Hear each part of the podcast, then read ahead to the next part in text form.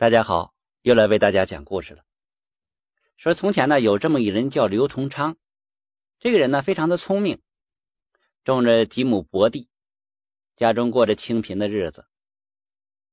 说在他二十三岁那年呢，这个刘同昌在路上就遇到这么一个小老头。这个小老头啊，非常的奇怪，穿着打扮呢跟正常人差不多，长得非常瘦小，非常矮。头顶上盖着一片那葵花籽那个叶子，不戴帽子，而是盖着一片叶子，而且还笑嘻嘻的。小伙子，你看我像仙还是像人呢？哈哈哈！哈刘通昌这么一看就是一愣，他立即想到一个传说了，这是一只黄鼠狼啊，这是黄鼠狼能说人语，化成人形来讨封来了。原来这黄鼠狼啊，这种动物非常的聪明，它呀能够对月修炼，时间久了呀就能化成人形，说人话。但是啊，这个时间要非常的长，可能需要千八百年也说不定。他们就有的呀想走这捷径，就向人去讨封。不过这一个黄鼠狼啊，一生中啊只有一次向人讨封的机会。要是你说他像仙呐，哎，他就成仙了，他就会对你感恩戴德。你要是说不像啊，哎，他就会损失道行，回到原形重新修炼。要是呢，你说他是像人，那他就成了人了，但是啊，会把你的阳寿就给借去。如果你因厌恶他而说他坏话的话，那他他就会报复你。所以这赐封者呀，你也不能乱说。刘同昌一看，哦，今天碰见了一只非常精明的黄鼠狼。因为你不管说他像仙还是像人呢，他都不会吃亏。刘同昌也不想让这只修炼多年的黄鼠狼前功尽弃，也不想让他成仙后啊做出不好的事情来，于是就回答了：“啊，哈，呃，你像神仙呐，呃，你要积德行善，修成正果呀。”这黄鼠狼一听如愿以偿啊，大喜，对着刘通昌是双手作揖，深深的鞠了一躬。今日幸遇恩人指点迷津，您的大恩大德，小的没齿不忘。咱们今后后会有期。这话一说完呢，就打起了一阵旋风，哎，唰唰唰唰唰，慢慢就消散在那高粱地里去了。正是因为这刘通昌这种回答，这只讨封的黄鼠狼顺利的列为仙班了。他报恩呢，为了报答恩人，他就化作了一位黄衣人，来到了刘通昌的家中。先是朝刘通昌做了个揖，口中称大恩不言谢，然后啊，送给了刘通昌两件宝贝，又教他怎么使唤，并且嘱咐恩人呐。有了这两件宝贝呀，可保您几十年的富贵呀。呃，不过这两件宝贝只能您能使唤，万一被别人给弄了去呀，也许，呃，不是什么坏事。到时候你可一定要想开呀。哦，我只能说到这里了，请您保重。说完之后，这黄衣人就不见了踪影了。那这是什么两件宝贝呢？一件呢是二十四把孝感锄。一件呢是东海龙王的碧水珠。这个孝感锄有什么作用呢？这孝感锄啊，就是一锄地的时候啊，这锄杆里就会咿咿呀呀、敲敲打打唱戏。你锄的越快，那声音就越响亮，那唱的也就越动人。那唱锄杆戏唱的是就像有魔力，只要你摸上这锄把，就越想听，越想听就停不下来，一直干到筋疲力尽为止。不过这个戏呀，只有锄地的人能听到，你别人是听不到的。你旁边这小凑这戏份，那门都没有。那时候那庄稼户人家一辈子听几回戏呀？为了能过把戏瘾呢，村里的后生们排着队的就给这刘通昌家锄地。这从此以后啊，这刘通昌不花工钱，哎，就把这庄稼地那整的像花一样。那几亩薄地从此也变成了良田了，收成是一年比一年好。这刘通昌就把这粮食卖了换成地，后来就是就这么换下去，呃，越换越多，一直换到庄稼地一眼都望不到边了，这可真成了他打下的江山了。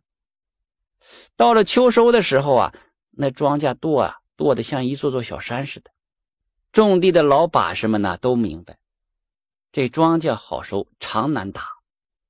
在这打谷场里呀，碾谷米什么的，就怕碰上这下雨天。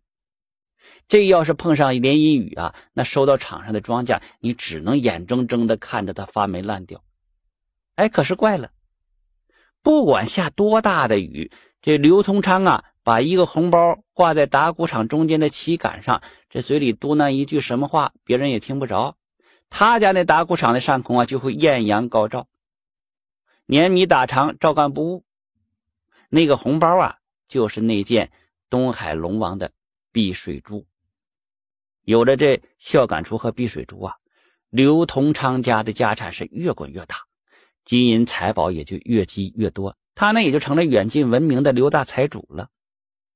他的这两件宝贝啊，也跟着出了名了。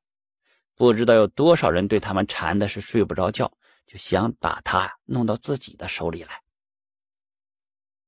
说有这么一个高知县，他也知道这两件宝贝了，他就想了啊，哎，这要是能把这两件宝贝给弄到手，那我献给当今皇上，那自己这多年的七品官就算熬出头了吧。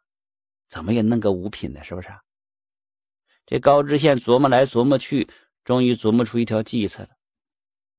他就给这刘大财主安了一个私藏邪物的罪名，就把他抓去了县衙了。呃，刘大财主啊，本官也不为难你，只要你献出孝感珠和碧水珠，一切都好说。要不然你的下场…… 刘大财主知道这县太爷他没安好心呢，也没说假话。可是他实在是心疼那两件宝贝。县大老爷，那宝贝是我刘同昌的，哪能说献就献呢？高县令翻了个白眼儿，哼，你是聪明人，本官就明说了吧。你如今呢，献宝就留命，嗨，留宝啊不留头，自己琢磨着办吧。这消息啊，就传到刘大财主家了。他有个女儿叫玉翠，就跟他娘商量着：“你说娘啊，这高县令这不是明抢吗？这、这、这、这咋办？这可如何是好啊？”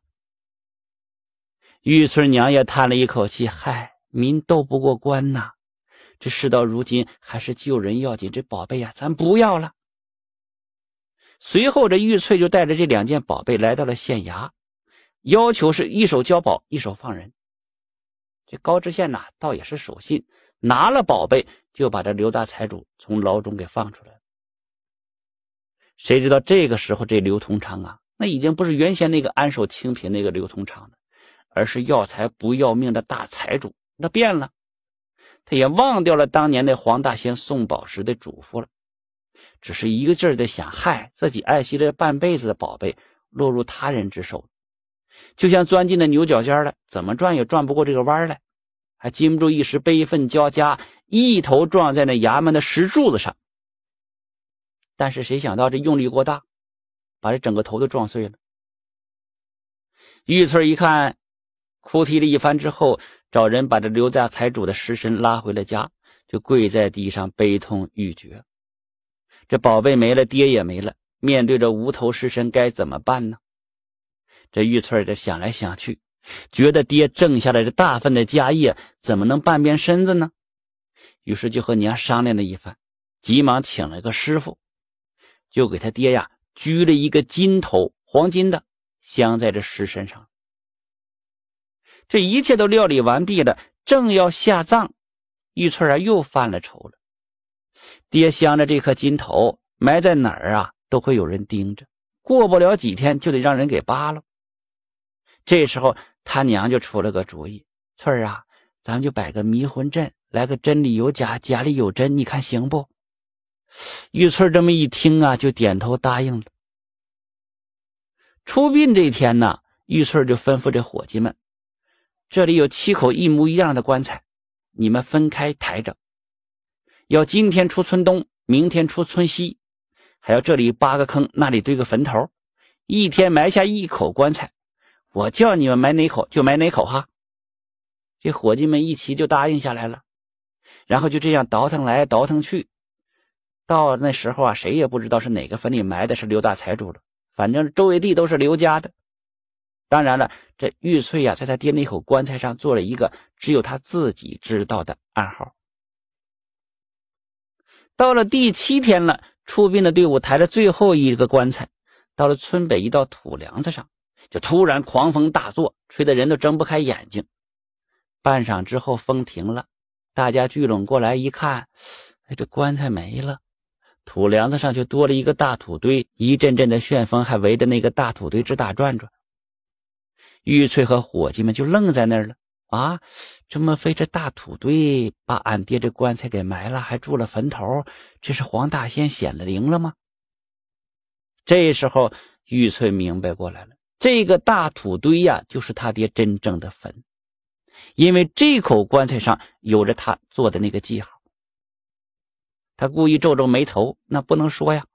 哎，大风埋棺，这是天意，该埋的都埋了，俺爹也入土为安了，有劳各位了。然后领着众人就回了家了。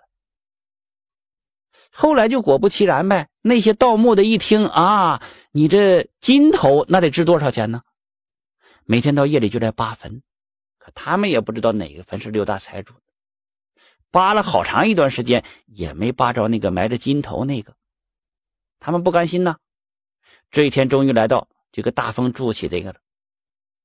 这说来也奇怪呀，在扒这个坟的时候，不管怎么挖，你就是挖不下去。你挖几锹，就刮起一阵旋风来，又把这坟墓啊聚拢的完完整整。这日子一长啊，扒坟的也没办法了，也没人扒了，坟墓上就长满了野草。刘大财主终于可以入土为安了。咱们再说那高知县哈。那高知县得到那两件宝贝之后，立马就献给皇上了。谁知在皇上面前呢，嗨，出事了！那孝感厨啊，唱出了送葬的曲调来。再是那碧水珠啊，也不灵了，还把皇上就淋了个透心凉，病了好大一阵子。皇上那是龙颜大怒，好你个高知县，你这欺君之罪呀，给我斩喽！就把这高知县斩首示众了。